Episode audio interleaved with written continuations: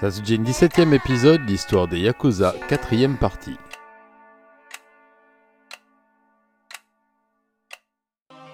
Si vous vous êtes intéressé d'une façon ou d'une autre aux Yakuza et que vous ne vivez pas au Japon, c'est certainement que vous les avez découverts dans un film, un manga ou un jeu vidéo. Car la culture populaire et l'art en général n'ont jamais cessé de puiser dans cet univers fascinant et mystérieux, tant pour effrayer que pour distraire. La notoriété mondiale de ces criminels n'aurait même sans doute jamais quitté l'archipel si la pop culture du XXe siècle n'en avait pas fait les sujets d'histoire souvent romancés et sublimés, très empreintes de la grande sympathie qu'ils ont pu inspirer à la population japonaise jusque dans les années 80, comme nous l'avons vu, souvent avec raison. C'est justement à l'époque où ces bandes avaient le vent en poupe et défendaient la veuve et l'orphelin que les premières représentations voient le jour sous le pinceau délicat des grands maîtres du Yukioe. Hokusai et Hiroshige évoquent les Bakuto et autres précurseurs des Yakuza, mais c'est avec Niyoshi Utagawa et sa série des 108 héros du Suikoden que l'on peut parler d'une véritable diffusion populaire et surtout d'une appropriation iconographique des Yakuza, trouvant dans ce roman épique et ses héros tatoués une parfaite incarnation de ce qu'ils aspiraient à devenir. L'image que cherchaient à renvoyer les premiers Yakuza se devant d'être plus glorieuse que leurs origines véritables, ils virent dans ce récit mettant en scène une troupe de bandits au grand cœur, sorte de Robin des Bois japonais, un parallèle parfait avec leurs activités en mal de respectabilité et lors des sorties de quelques éditions imprimées Réservés aux plus fortunés, les premiers gangs organisés se réapproprièrent ce récit en s'imposant sans autre forme de recherche, comme les Suikoden contemporains, adoptant les postures, les codes supposés et les ornements de ces bandits légendaires. On retrouve d'ailleurs toujours dans les publications éditées par les gangs Yakuza du XXIe siècle des images de cette époque fantasmée et le récit d'une filiation directe, voire d'une inspiration rêvée. Le temps aidant à brouiller les pistes et le nombre de publications souvent légendées par les gangs eux-mêmes aidant, on ne sait plus très bien si c'est Koniyoshi qui a influencé et codifié le style de tatouage des Yakuza ou le contraire. Toujours est-il que cette ornementation corporelle qui se popularisa au XIXe siècle avant d'être interdite quelques décennies plus tard, n'a que très peu évolué chez les artistes Tebori, tatoueurs traditionnels des gangs d'aujourd'hui. Alors, bien que communément admis comme un art majeur pratiqué par les artistes de Yukiyoe et largement reconnu comme une pratique culturelle et corporatiste sans ambiguïté, le commencement de l'ère Meiji à la fin du 19e siècle sonna le glas du tatouage pour tous. Désireux de s'ouvrir sur le monde occidental et de moderniser le pays, le jeune empereur supprima ou interdit petit à petit tous les symboles de la féodalité agonisante. Le tatouage en faisait partie, et comme un symbole infamant d'une barbarie passée, il devint hors la loi. Dès lors, les Bakuto, déjà rebaptisés Yakuza, durent cacher leurs signes extérieurs d'appartenance et en redéfinir les codes. Mais là où l'on aurait pu penser que cet art pourrait disparaître ou ne devenir que l'apanage des voyous nippons, c'est justement l'empereur Meiji et sa volonté d'ouverture sur la planète qui lui permit, indirectement, d'être connu du monde entier et, petit à petit, d'influencer les cultures populaires de nombreux pays occidentaux. Mais je vais passer le relais à quelqu'un qui vous en parlera bien mieux que moi. À toi, Michael.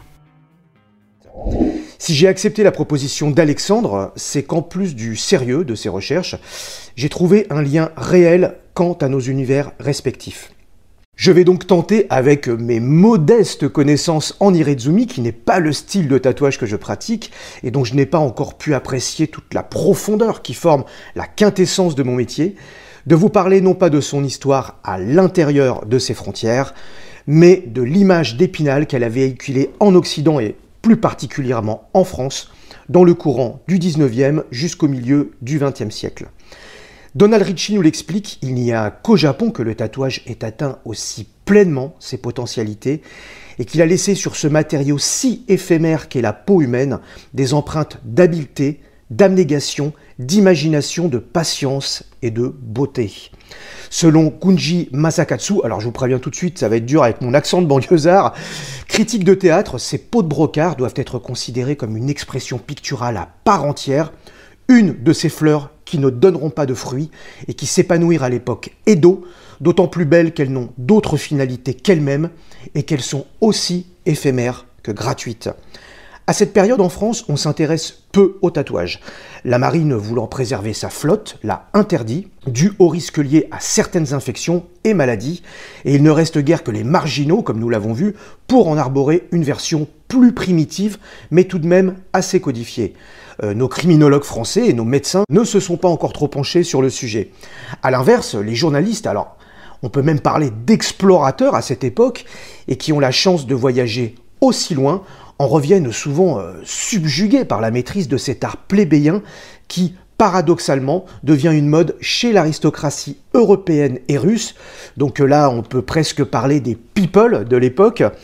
Et c'est par eux que le tatouage japonais euh, se fait le mieux connaître, et ce que l'on appelle au Japon le kimono du pauvre, que va interdire d'ailleurs le gouvernement nippon en 1872, mais ça nous allons y revenir, devient une ornementation de luxe pour nos élites, et l'exemple venant toujours d'en haut, le tatouage devient euh, pendant quelques années un snobisme auquel peu d'officiers voulurent se soustraire. Des princes et même des rois passant par euh, des villes portuaires poussent la porte de certains tatoueurs qu'on appelle orishi, qui peut se traduire par maître graveur, nom qu'on utilise alors pour les graveurs sur bois, hein, qui était euh, à l'origine le métier des tatoueurs, et qui pratiquent un art sur papier appelé l'ukiyo-i, qui peut se traduire par image du monde flottant.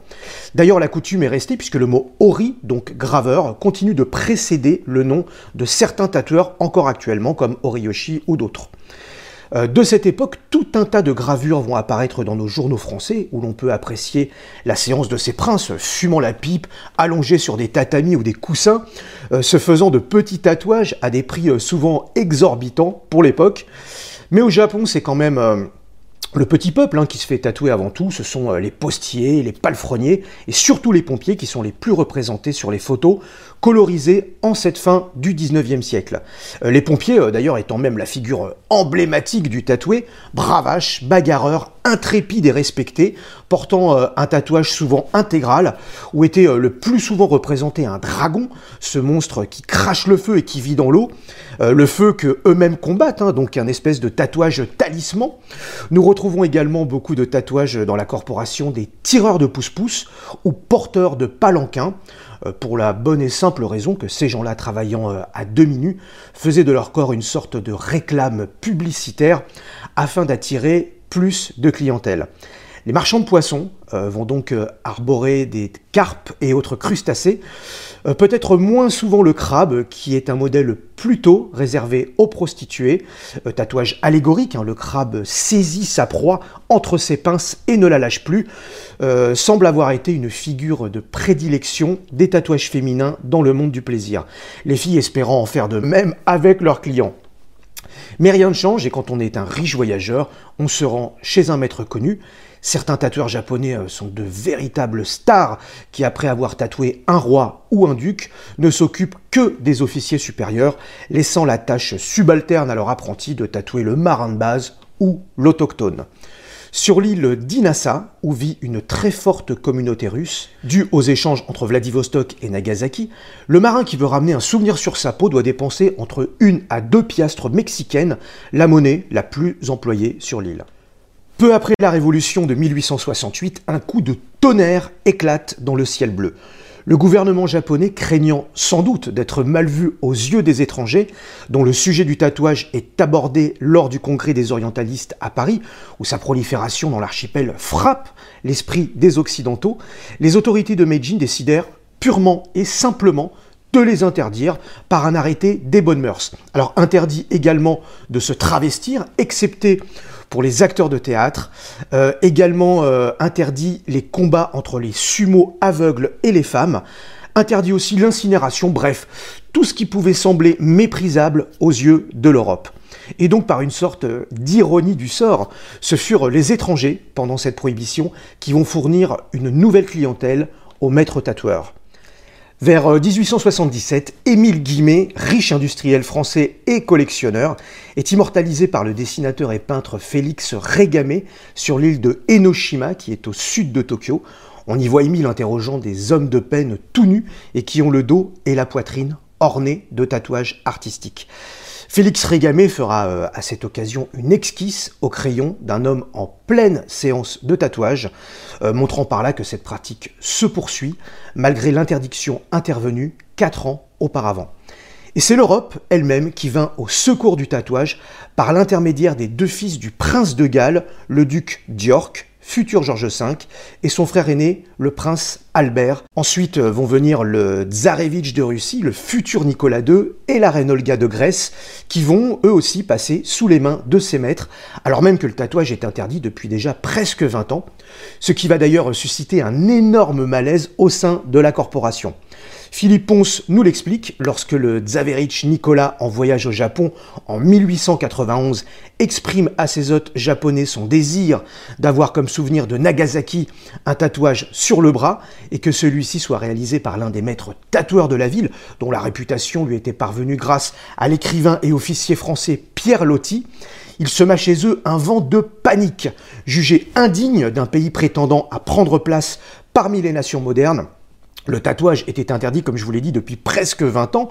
Le précédent des deux princes anglais fut évoqué par la délégation russe et, de peur de créer un incident diplomatique, en refusant de satisfaire le désir du tsarevitch, les autorités fléchirent et deux tatoueurs montèrent à bord du navire russe pour réaliser un dragon sur son bras.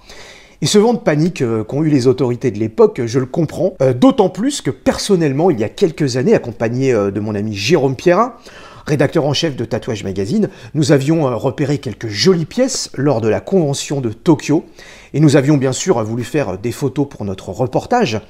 nous avions à partir de là décidé de les faire en extérieur afin de créer une ambiance un peu différente de ce qu'on peut voir habituellement des photos de convention. La panique des organisateurs en nous voyant dans la rue avec des personnes tatouées et torse nu fut telle que la séance fut tout de suite arrêtée et les tatoués priaient de se rhabiller illico presto et de réintégrer le deuxième étage de l'immeuble où la convention se cachait. Mais revenons à l'époque euh, qui nous intéresse. Si elle est interdite de couler dans la peau des Japonais, l'encre coule dans les journaux français au sujet de cette pratique qui ne finit pas d'étonner. Avec euh, des personnages comme Georges Ferdinand Bigot, caricaturiste et graveur, qui va vivre au Japon pendant 17 ans, peu connu en France, c'est au Japon qu'il passe à la postérité. L'œuvre de Bigot est aujourd'hui un des témoignages les plus précieux pour connaître les mœurs du pays du soleil levant à l'ère Meiji. Les caricatures de Bigot, reprises chaque année dans les livres de classe, sont familiers à bien des Japonais. En octobre 1884, dans Le Petit Parisien, Jean Frollo nous explique qu'au Japon, les plongeurs se couvrent la peau de dessins effrayants, car leur but est de faire peur aux poissons. Alors euh, ça pourrait se comprendre, hein, j'attends quand même l'avis de spécialistes. D'ailleurs cette histoire d'effrayer les poissons anthropophages se retrouve souvent dans les journaux de cette époque. Euh, quant à nos marins, nous manquons de sources, hein, même si le Japon était une destination de mouillage pour la marine française. N'oublions pas que dès 1860, donc euh, peu de temps après l'ouverture au monde du Japon, la France et le Japon vont entretenir des relations privilégiées et ratifier un traité de paix, d'amitié et de commerce entre les deux pays, qui va être euh, donné par Duchesne de Bellecour au shogun Tokugawa Yoshinobu, euh, que nous retrouvons ici d'ailleurs portant l'uniforme militaire français et tenant même le bicorne de Napoléon III.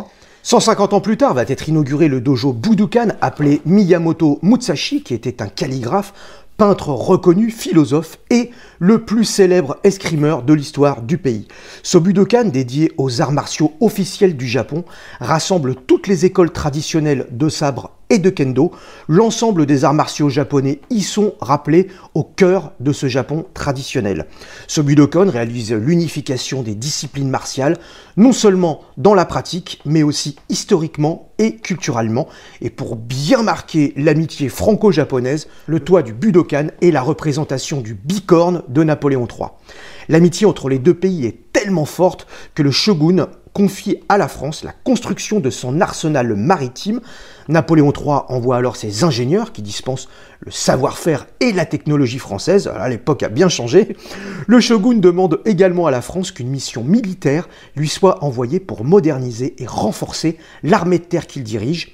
L'Empire français répond à cette demande par la vente d'armement et la venue au Japon du lieutenant d'artillerie Jules Brunet, qui sera plus tard appelé le dernier samouraï.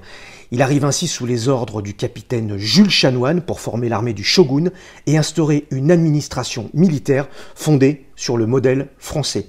Le 11 mars 1895, le Japon, qui vient de sortir d'une éprouvante guerre moderne avec la Chine, se rappellera de cet ancien samouraï en l'élevant au grade de grand officier du trésor sacré du Mikado. Rappelons que Brunet a également reçu l'ordre du Soleil levant mais beaucoup d'autres Français seront décorés de médailles prestigieuses et certains des mains même de l'empereur. Mais dès 1850, le Japon, qui vient de mettre fin à sa politique isolationniste, va rendre un énorme service à la France et plus particulièrement à la ville de Lyon, où l'élevage de verre à soie est très durement touché par la pébrine. La production française, alors à son apogée au sein des maisons soyeuses de l'industrie lyonnaise, se dégrade considérablement et durablement le shogun euh, Tokugawa envoie en présent des cocons de balles de soie à Napoléon III.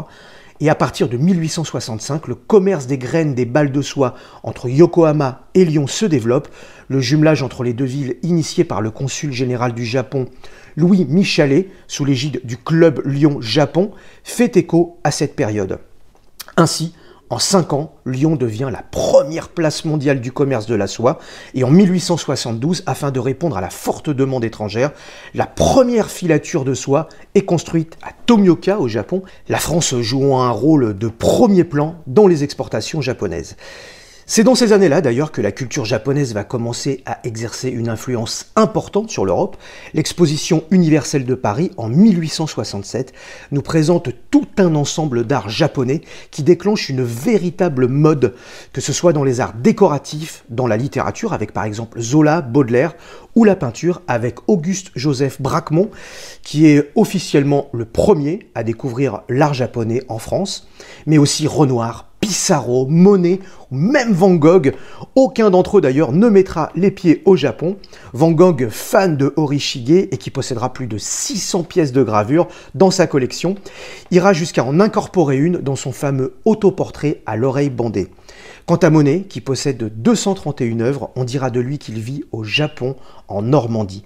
Il comptera d'ailleurs dans sa collection l'estampe appelée Sous la vague au large de Kanagawa, qui est l'œuvre la plus connue de Hokusai et la première estampe de sa fameuse série des 36 vues du mont Fuji, dans laquelle l'utilisation du bleu de Prusse renouvelle le langage de l'estampe japonaise. La composition de la vague, synthèse de l'estampe japonaise traditionnelle et de la perspective occidentale, lui valut un succès immédiat au Japon, puis en Europe, où il fut une des sources d'inspiration des impressionnistes et même de Claude Debussy dans sa chanson La mer. Bien sûr, cet engouement pour le Japon va se retrouver dans les catalogues de nos professionnels du tatouage européen, comme Georges Burchett, tatoueur londonien qui nous parle dans ses mémoires d'un tatoueur particulièrement fameux, nommé Orishio, surnommé également l'empereur du tatouage, Adnun Dietzel à Milwaukee, ou encore l'allemand euh, Christian Warlich. Tous vont, dès le début du XXe siècle, incorporer et proposer des modèles japonais à leurs clients. Euh, inversement, euh, des tatoueurs euh, de Yokohama se rendirent en Europe et aux États-Unis. En janvier 1899, l'un d'eux, Oritoyo, alors âgé de 34 ans, parlant anglais et français, raconte avoir vécu auparavant plusieurs années à Vienne, Paris, Saint-Pétersbourg et Londres, et avoir tatoué des membres de l'aristocratie européenne, dont plusieurs princesses. Mais en France, malgré tous ces échanges et ces liens forts qui nous unissent, nous n'avons pour le moment rien qui rattache le Japon à nos marins tatoués. À l'inverse de ceux qui s'en reviennent de Singapour ou de Hong Kong, où les artistes tatoueurs des années 1910-1920 travaillent déjà pratiquement tous à l'électricité grâce à leurs échanges avec les marins anglais et américains. Quant à nos bagnards, eh bien leurs bateaux se dirigent vers nos colonies d'Afrique et donc ne passent pas sous les coups du Tébori, mais sous les aiguilles de leurs corées légionnaires. Alors je précise pour le profane hein, que le tebori est l'instrument traditionnel du tatoueur japonais. Il est composé d'un manche souvent fait en bambou d'une vingtaine de centimètres auquel viennent se fixer solidement des aiguilles. Donc nos marins qui restent taqués dans les ports d'Asie et qui se font tatouer à l'électricité au début du XXe siècle, comme Rambert, dont je vous parlerai un jour, n'arborent pas à proprement parler de tatouage made in Japan. Aucun, sauf un. Et oui, euh, j'ai eu un jour l'immense surprise, en étudiant quelques individus bien de chez nous, de découvrir un homme qui, lui, sans presque l'ombre d'un doute, était passé par le Japon.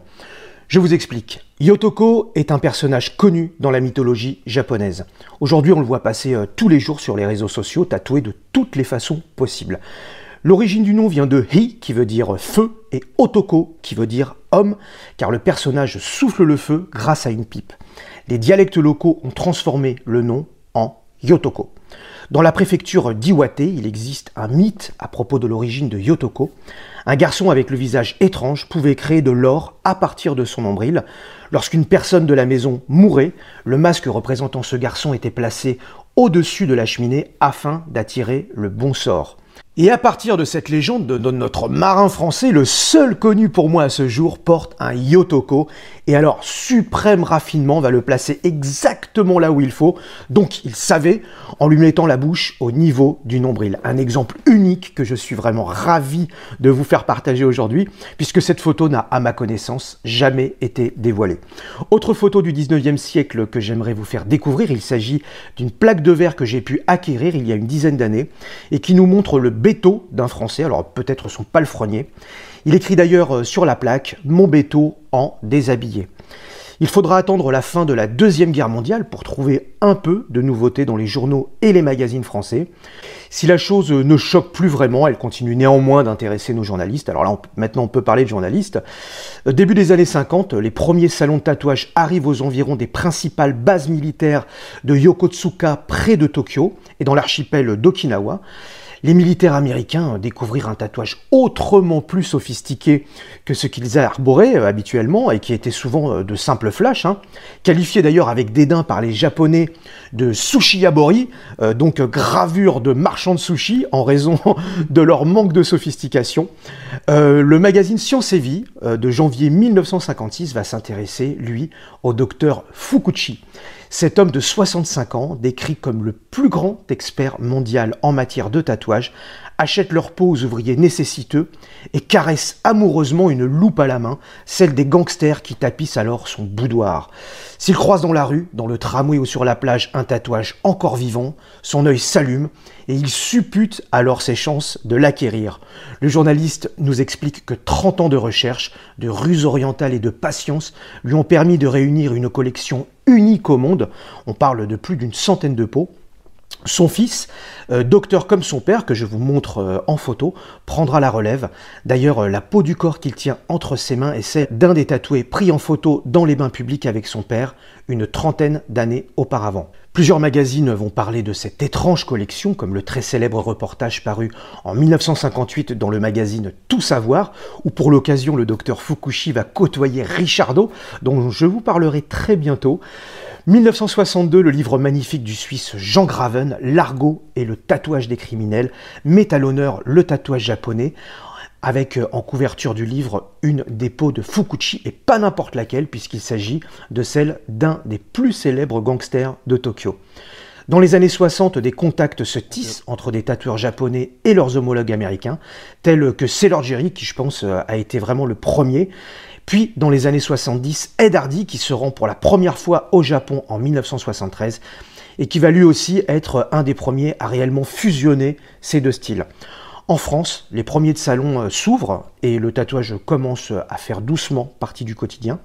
Les tatoueurs dans ces années-là vont reprendre certains dessins, mais qui sont souvent issus de planches américaines, dont celle de Sailor Jerry, et euh, ils vont reproduire sur leurs clients des modèles dont ils ignorent totalement le sens, à l'image plus tard des tatouages polynésiens.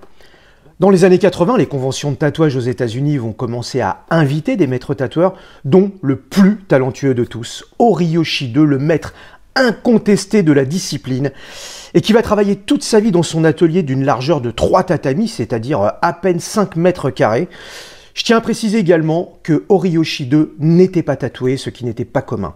En France, dans les journaux, on parle surtout des yakuza quand il s'agit de tatouages, mais les années 80 vont également connaître de nouveaux talents, avec l'arrivée euh, du Suisse Philippe Leu qui va totalement réinventer le style en fusionnant le tatouage traditionnel japonais et une approche contemporaine et occidentale de ce style, euh, ce qui va amener à une révolution et jusqu'à la façon même de penser le tatouage. Voilà pour cette émission euh, qui n'était pas prévue mais que j'ai accepté d'écrire à la demande d'Alexandre. J'espère euh, vous avoir donné l'envie d'en savoir un peu plus. Excusez-moi d'avance si je ne suis pas rentré suffisamment dans les détails, mais 20 émissions ne suffiraient pas à une étude sérieuse d'un sujet aussi passionnant.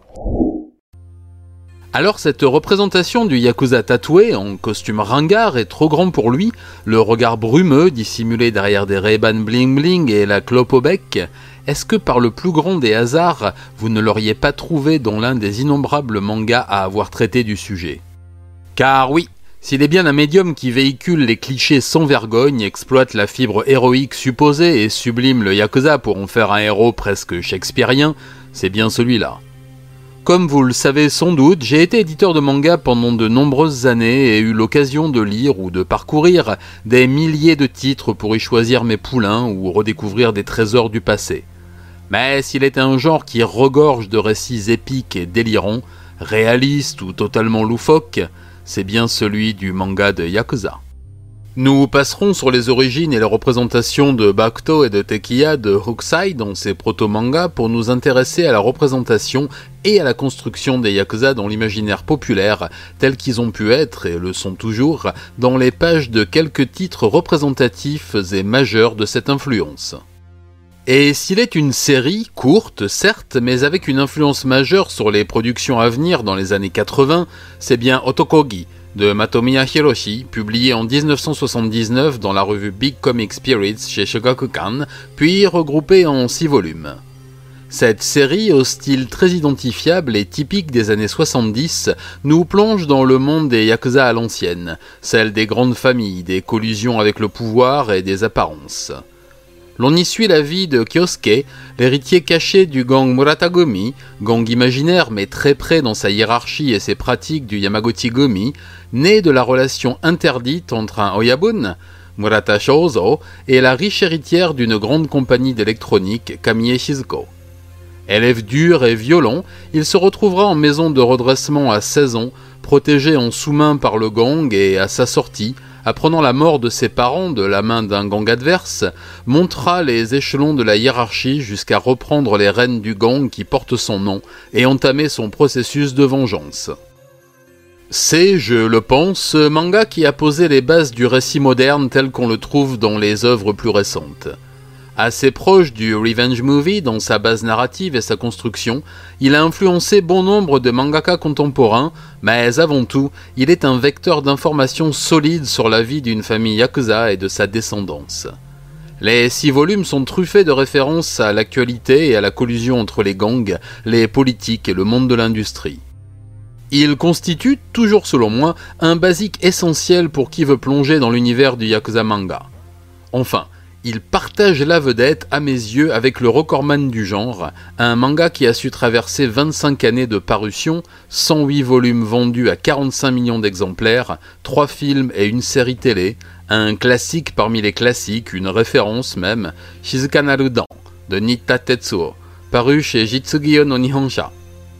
Aussi appelé Yakuza Side Story, ce manga incroyable qui a connu une évolution graphique étonnante lorgne plus du côté de la sitcom que du récit coup de poing, mais plante un décor tout à fait crédible et réaliste du monde du syndicat du crime à travers les trois décennies qu'il traverse. Il nous narre l'histoire de Kondo Shizuya, un salaryman tout à fait banal qui passe ses journées à dessiner et concevoir des sous-vêtements, et eh oui, et qui, à la nuit tombée, devient Oyabun du plus gros gang du pays.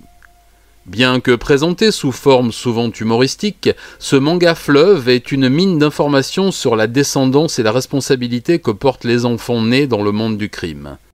Kondo est un fils d'Oyabun puissant qui a grandi dans ce monde de violence et a décidé de s'en éloigner pour entrer dans une vie peut-être plus terne, mais aussi plus honnête. C'est la fidélité au sang et à la lignée qui le poussera à reprendre la tête du gang après l'assassinat de son père par un clan adverse.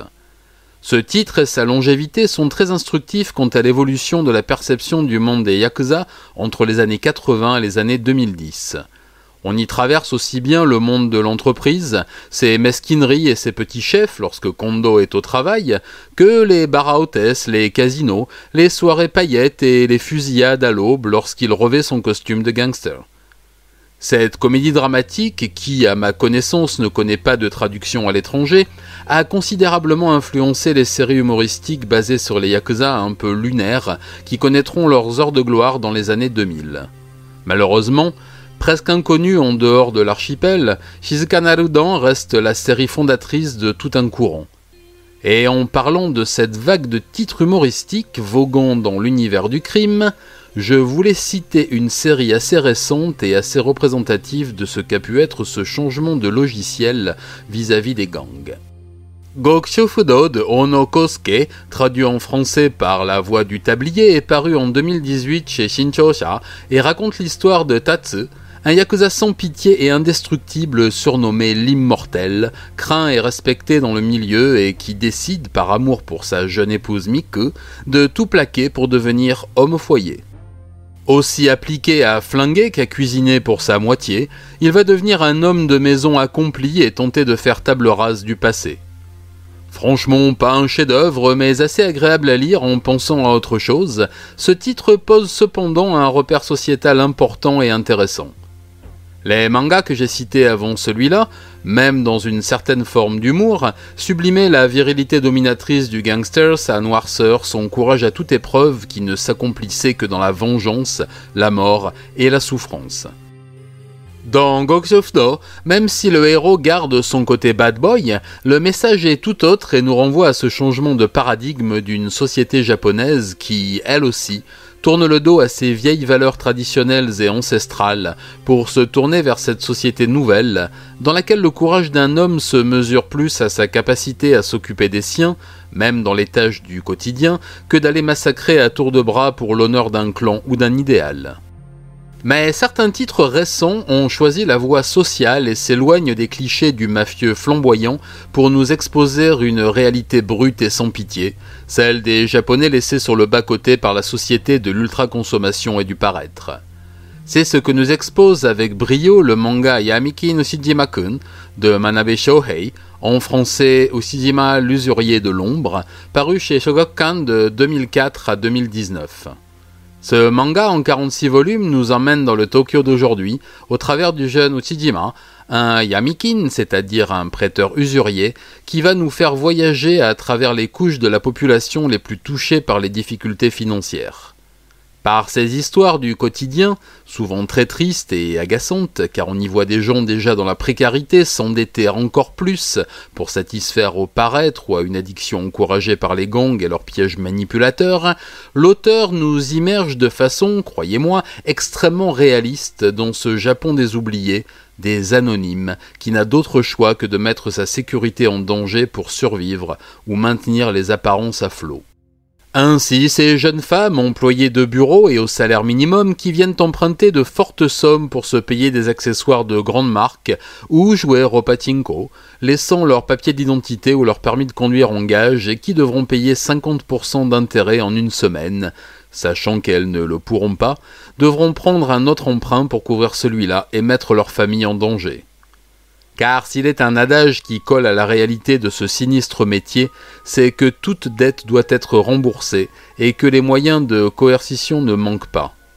Ce titre de Manabe Shohei est à mon goût un des titres les plus intéressants de ces dix dernières années, tant il colle à une triste réalité sociale que tout un chacun qui vit ou a vécu quelque temps au Japon peut constater. Les classes moyennes s'endettent et sont de plus en plus exclues du système bancaire traditionnel. Ce manga nous montre avec justesse ce recours fou que constitue l'appel au Yakuza pour pallier aux dépenses du quotidien, ou même, plus triste encore, à des addictions mortifères dont le paraître et l'illusion de réussite font partie. Voilà qui constitue, je le pense, une bonne base de découverte à qui voudrait avoir une idée de la place des Yakuza dans le paysage de l'édition manga de ces 40 dernières années. Mais il va sans dire que bien d'autres artistes, plus populaires sans doute que ceux que j'ai sélectionnés, ont dépeint leur réalité de ce monde du crime, réel ou fantasmé. Ikegami Ryoichi, Nagate Yuka, Osawa Shuntaro, les auteurs ne manquent pas et vous trouverez toujours un titre accrocheur pour vous faire entrer dans cet univers. Mais avant de passer à un autre sujet, je voudrais vous parler d'un dernier titre, un alien du genre, mais qui fut une découverte intéressante et surprenante. Le tome 1 traînait sur mes piles de livres depuis plus de 5 ans, et je dois dire que j'avais renoncé à tort à y mettre le nez. Cet objet insolite, c'est Zetsubo no Hanto de Sakurai Toshifumi, Ladyboy vs Yakuza en français. Ce manga improbable nous narre les démoires de Kamashima Kozo, un jeune yakuza plein d'ambition qui va commettre la fatale erreur de coucher avec la fille de son Oyabun, premier faux pas, mais aussi avec la femme de ce dernier, le condamnant ainsi à une mort atroce si le parrain venait à l'apprendre. Bien entendu, il va l'apprendre, et le condamner non pas à la peine capitale, mais à quelque chose de bien plus tordu et surréaliste. Anesthésié de force, il sera confié aux bons soins d'un chirurgien, débarrassé de ses attributs et transformé en une créature aux atours plus que généreux, puis, pour éprouver sa foi en l'humain, débarquer sur une île où sont parqués 100 yakuza pervers et prêts à toutes les bassesses pour assouvir leurs plus bas instincts. Forcé à l'abstinence depuis des années et vivant en permanence en slip, la chasse au ladyboy peut commencer et donner lieu aux situations les plus ahurissantes, extrêmes, drôles et totalement absurdes. Totalement déjanté mais avec un fond pas si loufoque que ça, je me permets de préciser que ce titre n'existe que pour passer un moment étonnant et qu'il ne vous apprendra rien de plus sur les Yakuza. Bien entendu, la plupart de ces mangas ont fait l'objet d'adaptations en animé, en séries télé ou en films de cinéma. Certains, comme Shizuka Narudan, ont même connu un certain succès en salle et fait l'objet d'une réalisation soignée. Mais malgré tout le soin apporté à la production, ils ne font que mettre en mouvement des histoires populaires déjà éprouvées dans les pages des magazines et auprès d'un jeune public. Et c'est sans doute ce qui les démarquera d'un autre médium, lui aussi très empreint de culture yakuza, et qui en fera même le symbole de cette culture populaire, le cinéma. Mais je vais laisser quelqu'un de beaucoup plus compétent que moi vous en parler. Az, je te passe le relais. Bonsoir amis de l'horreur, et c'est un plaisir et un honneur pour moi que de vous retrouver sur la chaîne ô combien qualitative de ce cher Satsujin. Certains d'entre vous me connaissent peut-être grâce à mon amour pour le cinéma d'horreur, mais ce que beaucoup moins de gens savent, c'est que je suis un très grand amateur de Yakuza Eiga. Je me suis donc empressé d'accepter l'invitation d'Alexandre pour vous en parler. Merci encore d'ailleurs. Bon, tout d'abord, petit disclaimer. Les films de Yakuza, ça représente un pan très vaste du cinéma japonais qui s'étend sur de nombreuses décennies et de multiples genres. Je n'ai pas la prétention de vous livrer ici une liste exhaustive de films à voir ou une analyse complète de ce cinéma si cher à mon cœur. Il faudrait une vidéo de plusieurs heures pour cela.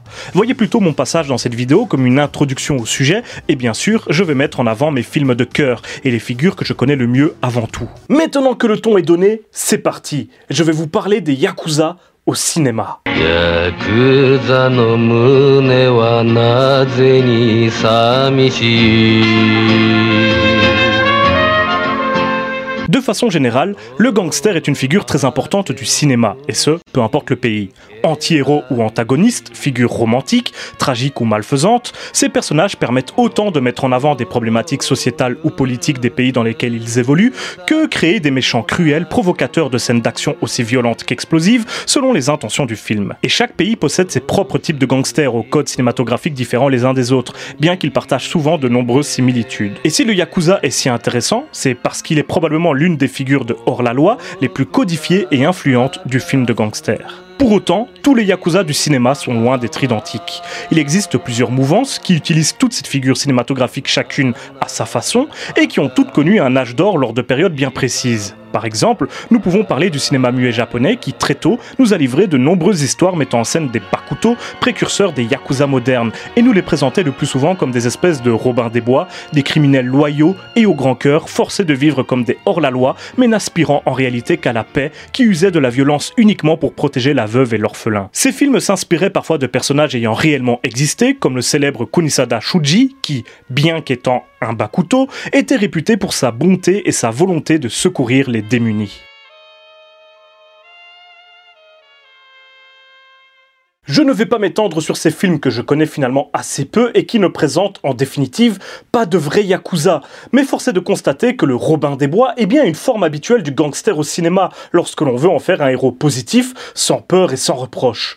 Nombreux sont les films occidentaux à avoir fait de même et c'est un fameux lissage par rapport à la réalité, même si certaines véritables figures du banditisme sont parfois encore vues comme telles aujourd'hui. Il y a qu'à voir la façon dont certains présentent Pablo Escobar par exemple. Mais que ce soit dans la réalité ou dans les films, il s'agit bien souvent d'une façon très simpliste de décrire les personnages de gangsters, beaucoup trop idéalisés et trop peu nuancés. Mais bien sûr, les Yakuza furent employés de façon bien différente par la suite. Dans les années 50 et 60, deux grosses compagnies furent à l'origine de deux des courants majeurs du film de Yakuza, qui redevint populaire après la fin de l'occupation américaine. Pendant la guerre et l'occupation, le cinéma fut étroitement contrôlé et les Yakuza et autres Bakuto disparurent quelques années des écrans. Ainsi, la légendaire Nikatsu s'inspira largement des films de gangsters populaires américains pour créer ce qu'on appelle aujourd'hui la Mukokuseki Action ou Borderless Action, ce qui a donné des sagas comme le Kenjo Boraicho ou les Wataridori et ont mis en avant de futures grandes stars et visages du film de Yakuza, à l'image de Joe Chichido, reconnaissable à ses pommettes transformées par la chirurgie esthétique et surtout à ses 300 rôles et plus dans des longs métrages. Et comment ne pas citer le disparu trop tôt Keiichiro Akagi, véritable égérie de la Nikatsu, décédé à 21 ans après seulement 3 ans d'une carrière qui s'annonçait prospère dans un accident de voiture que beaucoup ont considéré comme étrange durant des années. Hum, cette bonne odeur de théorie du complot. Bizarrement, on en retrouve toujours quelques-unes quand on fouine du côté de la fiction de Yakuza, ou quand la réalité rattrape la fiction. La deuxième grosse compagnie à avoir provoqué la popularité du film de Yakuza fut bien sûr la Toei et les célèbres Ninkyo Eiga, ou films de chevaliers. Contrairement à leur nom, ces films mettent bien en scène des Yakuza. Mais une nouvelle fois, ceux-ci sont très idéalisés et sont généralement présentés comme des personnages braves et honorables, déchirés entre la voix du Giri et donc de leur devoir et celle du Ninyo, représentant leurs propres sentiments et aspirations. Devoir trouver l'équilibre entre ce qui est juste et ce qu'ils doivent faire est souvent l'un des enjeux majeurs de leurs aventures, qui les mettent moralement à l'épreuve, mais au bout desquels ils en ressortent quasiment toujours comme vertueux. Souvent, ces films se déroulent durant les ères Meiji et Taisho, soit globalement fin des années 1800 et début des années 1900, et ils ont contribué à populariser certaines des plus immenses stars du film de Yakuza, comme Koji Tsuruta, symbole de ces chevaliers gangsters, et surtout le gigantesque Ken Takakura, l'un des acteurs japonais les plus récompensés par la critique de l'histoire, et qui aura honoré la Toei de sa présence pour pas moins de 180 films, devenant un véritable pilier du film de Yakuza. On peut aussi citer la légendaire actrice Yonko Fuji, devenue populaire avec la saga des Ibotan Bakuto, et qui sera en plus l'une des pionnières du sous-genre des femmes yakuza, une autre énorme vague de films qui sera bien maîtrisée par la Toei. D'ailleurs, le père de Yonko Fuji n'était autre que l'un des principaux producteurs de ces Ninkyo Eiga pour la Toei, Koji Shundo. Et celui-ci était connu pour être très proche de véritables yakuza, à tel point qu'il était soupçonné d'en avoir lui-même été un, ce qu'il a toujours nié. Peut-être était cela l'une des raisons pour lesquelles il les présentait autant comme des personnages plutôt positifs, en tout cas en ce qui concernait ses héros car aussi bien les Ninkyo Eiga de la Toei que les Mukokuseki Action de la Nikatsu mettaient plutôt en scène à l'époque des yakuza et autres bandits braves et sympathiques en personnages principaux qui affrontaient le plus souvent un pouvoir corrompu ou des gangsters rivaux dénués de toute morale. Ils étaient prêts à donner leur vie pour sauver leur boss, entre autres on mettait avant tout en avant leur honneur et leur sens du devoir, des valeurs considérées comme très positives et qui parlaient beaucoup aux jeunes hommes des classes sociales basses et moyennes, qui voyaient d'un bon oeil ces bandes de yakuza qui se serraient les coudes et se battaient contre un destin peu envieux et imposé par une société trop rigide, à laquelle eux-mêmes n'avaient pas su échapper. Le fait que ces hors-la-loi étaient prêts à prendre les armes pour défendre leurs valeurs était plus vu comme de l'héroïsme que comme de véritables actes frauduleux, et c'était bien sûr grandement dû au romantisme de ces films. Et pour comprendre la popularité de ces yakuza romantiques et héroïques, faut se remettre dans le contexte de l'époque. La défaite japonaise lors de la Seconde Guerre mondiale, puis l'occupation américaine furent vues comme de véritables humiliations par la société japonaise et provoquèrent des périodes durant lesquelles le gouvernement fut fortement critiqué. En ces temps difficiles, les yakuza aidèrent énormément de citoyens, notamment via le marché noir qui permit à de nombreux japonais de pouvoir continuer à nourrir leur famille alors que la famine régnait dans le pays. Et ils participèrent également à la reconstruction du pays, main dans la main avec les autorités. Qu'on soit bien clair, pour de très nombreux japonais, les yakuza de cette période étaient de véritables héros.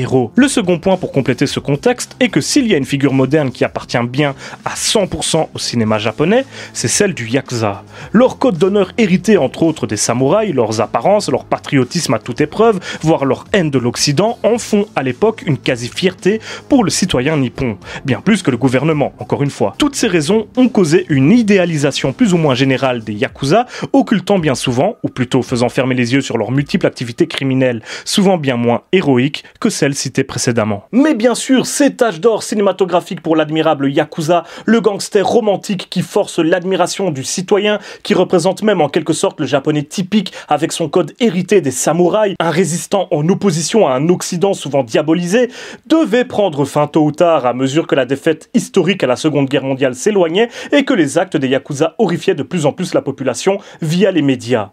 Et cela donnera une nouvelle vague de films qui est, je dois bien vous le confier, probablement ma préférée de toutes, et ce, à cause quasiment d'un seul homme. Kinji Fukasaku. Mais laissez-moi vous expliquer tout cela. Cette vague, qui commencera après la retraite de Yunko Fuji au début des années 70 et qui marquera la fin définitive des Ninkyo Eiga, se nommera Jitsuroku Eiga, que l'on peut comprendre comme histoire réaliste. Et oui, vous l'aurez compris, ces films se veulent, au contraire des précédents, beaucoup plus proches de la réalité. Le Yakuza d'après-guerre y fait son apparition, beaucoup moins semblable au samouraï, car il troque son code d'honneur contre d'authentiques valeurs de bandits, telles que l'avidité, la brutalité, la grossièreté, la manipulation, et j'en passe. Oui, ici, bien souvent, le Yakuza ne cherche que son propre profit et n'hésite pas à trahir son prochain. Les policiers également y prennent pour leur grade, bien souvent corrompus et proches de la pègre. Et on assiste en général à des conflits entre différentes familles, Yakuza contre Yakuza, qui se terminent dans le sang et une violence rarement atteinte par les longs métrages des précédentes vagues.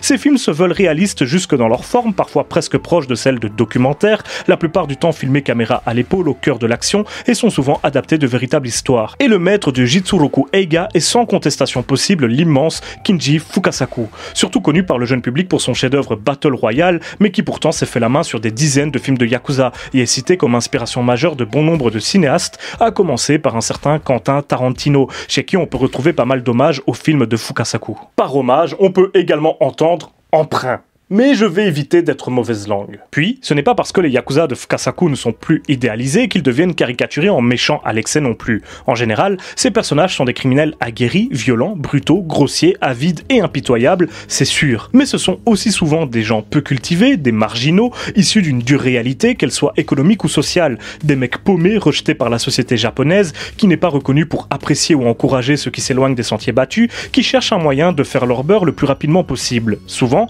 ils sont manipulés par des Oyabun ou des Komicho qui utilisent littéralement le principe du bâton et de la carotte pour contrôler leurs troupes. Le Yakuza qui fait bien son travail et obéit correctement aux ordres se verra généreusement récompensé. Celui qui, au contraire, n'en fait qu'à sa tête sera sévèrement puni, voire même exécuté. Le manque de morale de ces soldats de la rue vient en partie de là. Ils deviennent Yakuza à cause de l'appât du gain, dans l'idée de s'enrichir rapidement, eux qui n'ont souvent pas fait d'études et ne disposent pas de qualifications particulières. Enfin soit, les vidéos de Satsujin à ce sujet expliquent les des soldats Yakuza bien mieux que je ne saurais le faire en quelques lignes. Ce que j'essaye d'expliquer, c'est que les Jitsuroku Eiga ne cherchent pas à enjoliver ou assombrir le tableau, mais bien à le reproduire de façon fidèle autant que possible. Pour autant, les films de Fukasaku vous réserveront leur lot de scènes d'action dantesques, mais malgré cela, ces films, à l'image de ces personnages, sont profondément humains. Il n'est pas rare que ces plans soient uniquement composés d'une foule de policiers, de bandits ou même de kidam qui se bousculent les uns les autres, qui grouillent de tous les côtés à l'écran.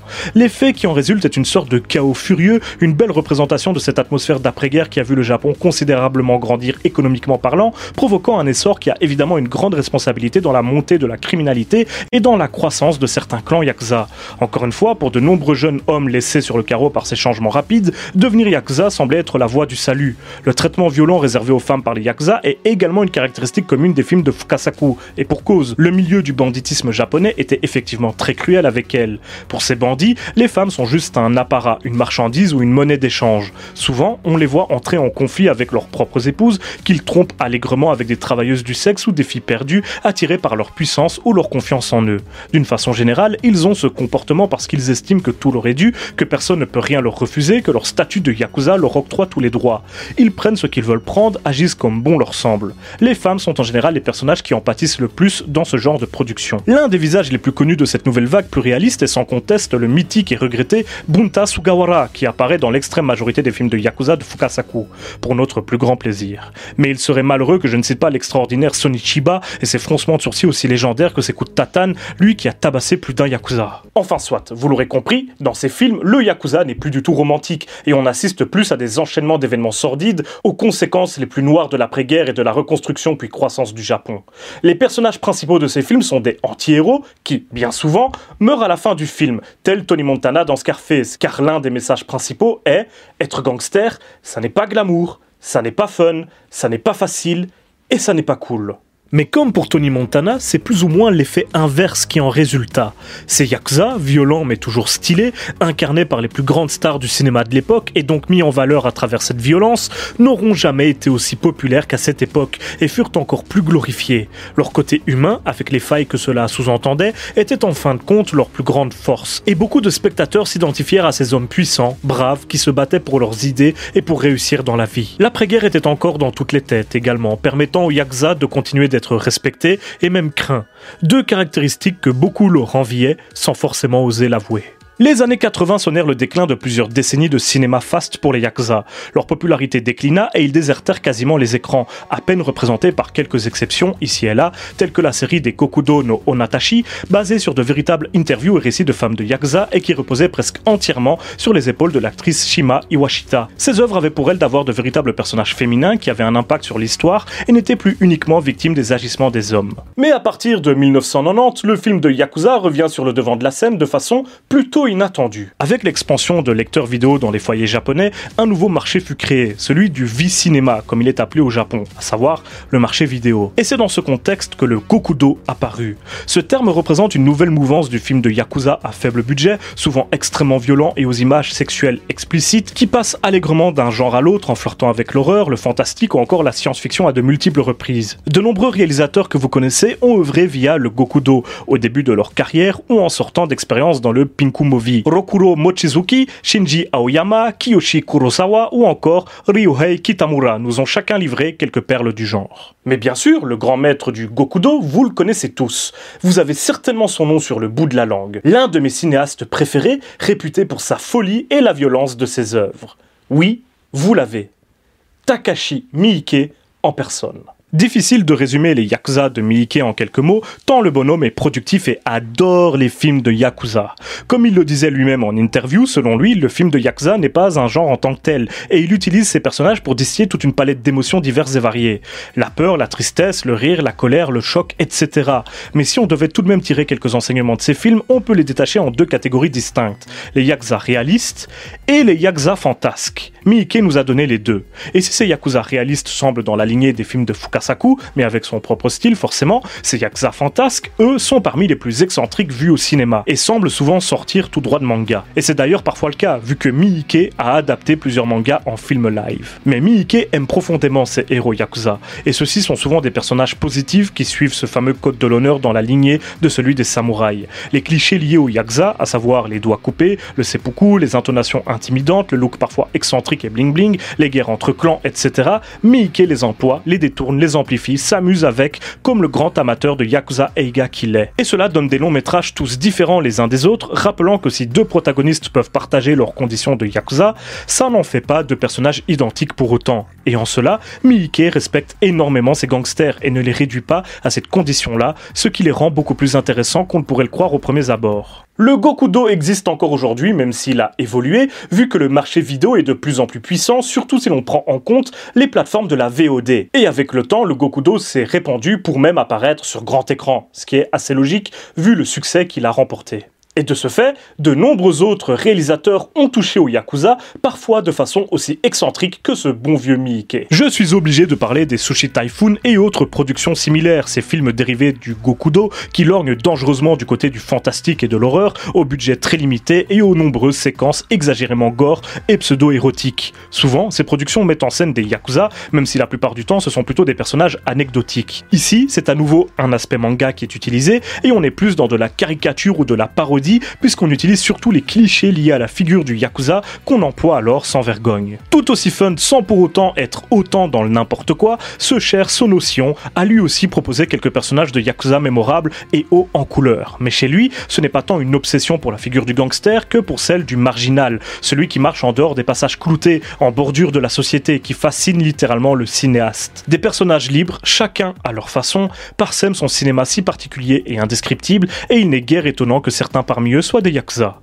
Ceci dit, aucun n'est similaire au précédent et ses œuvres sont difficilement réductibles à de simples yakuza eiga. Chez Sono, le yakuza est juste une représentation de protagoniste marginal comme une autre, voire même une figure d'autorité corrompue qui fascine de par l'impact qu'elle a sur les citoyens ordinaires. D'autres de ces personnages qui ne sont pas réellement des yakuza en tant que tels, nous les rappellerons forcément de par leur comportement. Mais de nos jours, celui qui est considéré par beaucoup comme le digne héritier de Fukasaku, au point d'avoir même joué dans son tout dernier film, le véritable patron du Yakuza Eiga moderne, c'est bien sûr Monsieur Takeshi Beat Kitano, dont je suis obligé de parler dans cette vidéo et ça me fait extrêmement plaisir. Si je dis que Kitano est le digne héritier de Fukasaku, c'est surtout parce que de tous les cinéastes actuels, c'est probablement à lui qu'on pense quand on parle de Yakuza au cinéma. Mais en soi, ces gangsters à lui sont très différents. Kitano a de la tendresse pour ses Yakuza, même lorsqu'il les dépeint et met en scène de façon extrêmement réaliste et violente. Lui non plus ne souhaite pas les réduire à leurs conditions de gangsters de hors-la-loi et décide plutôt de nous livrer des œuvres poétiques, voire philosophiques, sur la société japonaise, le bien et le mal, les marginaux qui choisissent des voies différentes. Loin de l'excentricité et la folie de Sion et Kitano dépeint ses yakuza avant tout comme des êtres humains, veut que l'on s'attache à eux, qu'on se prenne d'affection pour eux, et ce malgré leurs dérives et leurs actes répréhensibles. Comme Fukasaku, il remet leurs agissements dans un contexte historique, sociétal et culturel, et s'attaque autant au monde souterrain de la criminalité qu'à la corruption des forces de l'ordre ou du monde politique. Il décrit le Japon de son époque, celui dont il est témoin, à travers les actes de ses yakuza. Un Japon dur, sombre, mais également poétique et attachant. Du grand cinéma, tout simplement. Et depuis les années 90, on peut retrouver un paquet de comédiens voguant d'un cinéaste à l'autre qui ont interprété de nombreux yakuza. Citons donc de grands noms comme ceux de Yun Kuninura, Susumu Terajima, Denden, l'énormissime Kipei Chima, Kenichi Endo, Riki Takeuchi et bien sûr Kitano lui-même. Et j'aurais pu terminer mon passage vidéo ici, mais il serait idiot d'ignorer l'influence que la figure du yakuza a eue sur le cinéma occidental lui-même, au point de devenir une figure du cinéma international avec le temps. Et ça n'est pas étonnant car, comme on l'a vu, il y a tellement de codes extrêmement spécifiques liés aux gangsters japonais, fascinant autant pour les spectateurs que pour les scénaristes, qu'il aurait été étonnant de ne pas voir débarquer des yakuza dans nos propres productions. Par contre, en termes de qualité ou de fidélité, bah on repassera dans la plupart des cas. Les clichés, authentiques ou pas, liés à la figure du yakuza ont la dent si dure qu'ils prennent souvent le pas sur toute véritable écriture et caractérisation de personnages dans les productions occidentales. Sont mis en avant l'honneur sans faille des yakuza, leurs amitiés indéfectibles, le respect qu'ils vouent aux alliances et aux contrats, leur façon de s'excuser lorsqu'ils commettent des fautes, leur façon de s'exprimer ou de s'habiller, d'ailleurs ils ont souvent des accents asiatiques très prononcés et ridicules, etc. Ainsi, il est plus drôle qu'autre chose de voir Viggo Mortensen faire mumuse avec de pseudo-yakuza dans American Yakuza, le premier volet d'une trilogie au titre qui veut déjà tout dire, et les efforts réalisés pour présenter un clan yakuza crédible dans Wolverine, le combat de l'immortel, même s'il reste très cliché, mais il est plutôt affligeant de constater à quoi il ressemble dans Wasabi, ou pire, dans Piège au soleil levant, avec un certain Steven Seagal. Souvent, dans ces films, les Yakuza font juste office d'ennemis un petit peu exotiques, un groupe de criminels avec ses propres codes, comme le serait un cartel de la drogue mexicain, un escadron de la mort africain ou encore une famille de mafieux siciliens.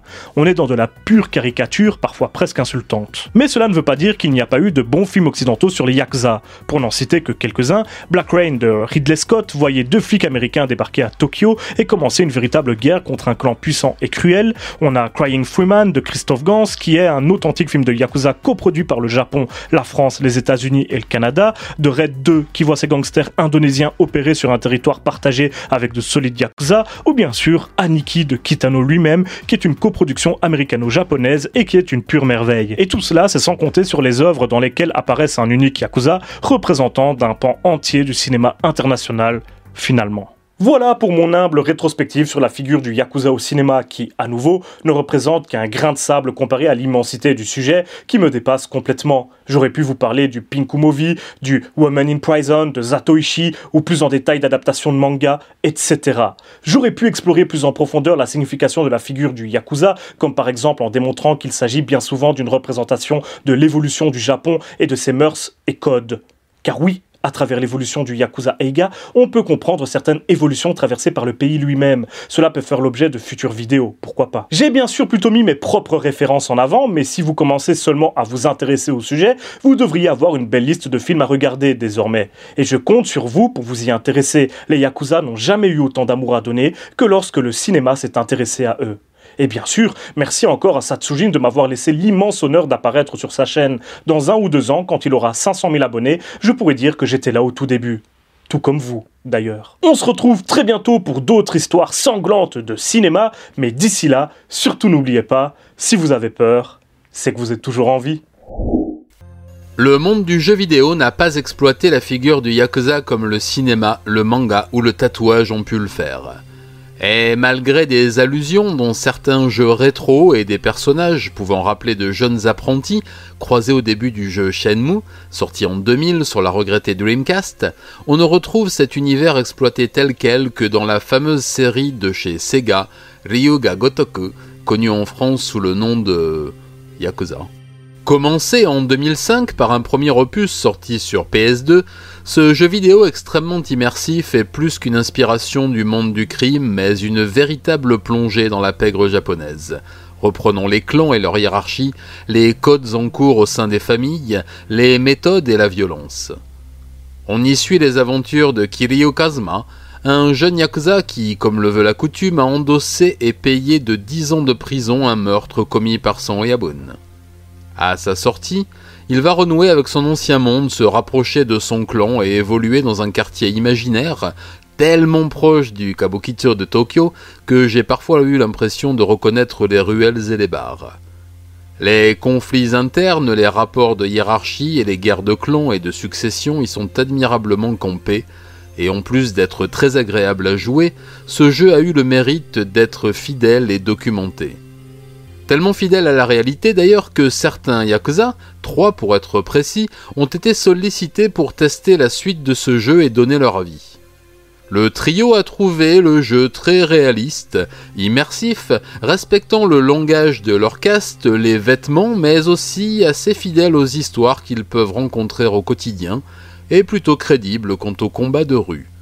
Cependant, ils ont trouvé à redire sur certains aspects des combats, la première étant que personne ne mourait dans le jeu alors qu'une fusillade de petit matin, dans la vraie vie, ne laisse que rarement tout le monde sur ses deux pattes.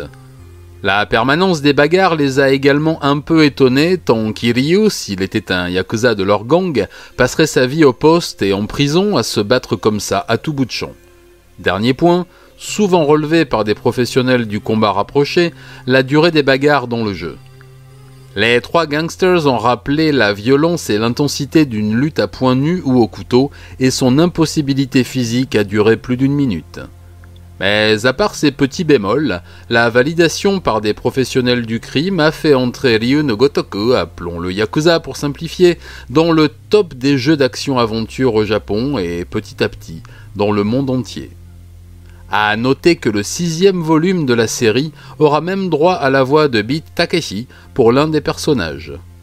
Son succès fera qu'il connaîtra six suites et une préquelle, des spin-offs plus ou moins réussis, dont un se déroulant à l'ère Edo et l'autre à l'époque Bakumatsu. Et deux films de cinéma, dont un de Miike Takashi, pas son meilleur certes, mais avec un parti pris de réalisation intéressant. Le dernier opus en date de la série, Yakuza 7 connaîtra en 2009 le même succès que ses prédécesseurs, mais créera une fois de plus une polémique à cause du trop grand réalisme du jeu. Là où la fiction, la dérision, le détournement et même l'humour de certaines séries télé, de certains films ou de certains mangas étaient assez bien acceptés par la population et les autorités, cette série vidéoludique trop proche de la réalité, pour certains, a relancé les accusations dont faisaient déjà l'objet certains films avec Takakura Ken, produits par les gangs et à la gloire de leur chef. Le chef de la police métropolitaine de Tokyo a même déclaré avoir peur que ce jeu, très populaire auprès du jeune public, ne donne une image trop positive des Yakuza et ne crée de nouvelles vocations. Bien sûr, les Yakuza et leur univers sont présents dans nombre d'autres secteurs de la culture populaire. On les retrouve parfois dans la musique, mais leur place y est nettement moindre que dans les autres arts. À part quelques groupes de rap y faisant plus référence par amour pour le clinquant que par réel intérêt culturel, comme Seth Gecko PNL en France, Miami Yassin en Allemagne, Club Dogo en Italie ou Scraps au Royaume-Uni, un des seuls groupes japonais ayant utilisé l'univers et le vocabulaire yakuza est le mythique groupe de heavy metal Loudness dans leur album de 1997 Ghetto Machine. Bien sûr, certains petits groupes extrêmes et confidentiels incluent ce monde dans leurs paroles ou certains clips artisanaux, mais rien qui ne vaille de dire qu'une forme de musique en particulier n'ait pu être influencée par le monde des Yakuza.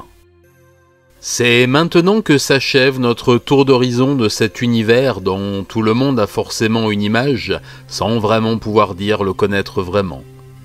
Je ne prétends pas le connaître si bien non plus, tout au plus avoir essayé de vous transmettre un peu de connaissances accumulées au fil des années. J'espère également avoir réussi à démystifier ce qu'il était nécessaire, mais aussi à vous faire passer ce sentiment terriblement partagé que les Japonais peuvent ressentir vis-à-vis de ces bandits qui les accompagnent depuis si longtemps. Si la violence gratuite et le désordre prennent peu à peu sa place au crime organisé, la population n'oublie pas que ses grands-parents ont pu manger grâce aux Yakuza et que ses parents ont pu vivre dans des rues sûres. Alors, après la traque et le rejet organisé des années 2000 et l'arrivée des voyous sans attache et sans code d'honneur, est-il tellement étonnant qu'une espèce de nostalgie des Yakuza de la grande époque refasse surface dans l'imaginaire des plus jeunes? Pas si sûr. J'espère que ce podcast vous aura plu et appris quelque chose sur ce pays qui, quoi qu'il en soit, reste le mien. À très bientôt pour de nouvelles affaires. Matane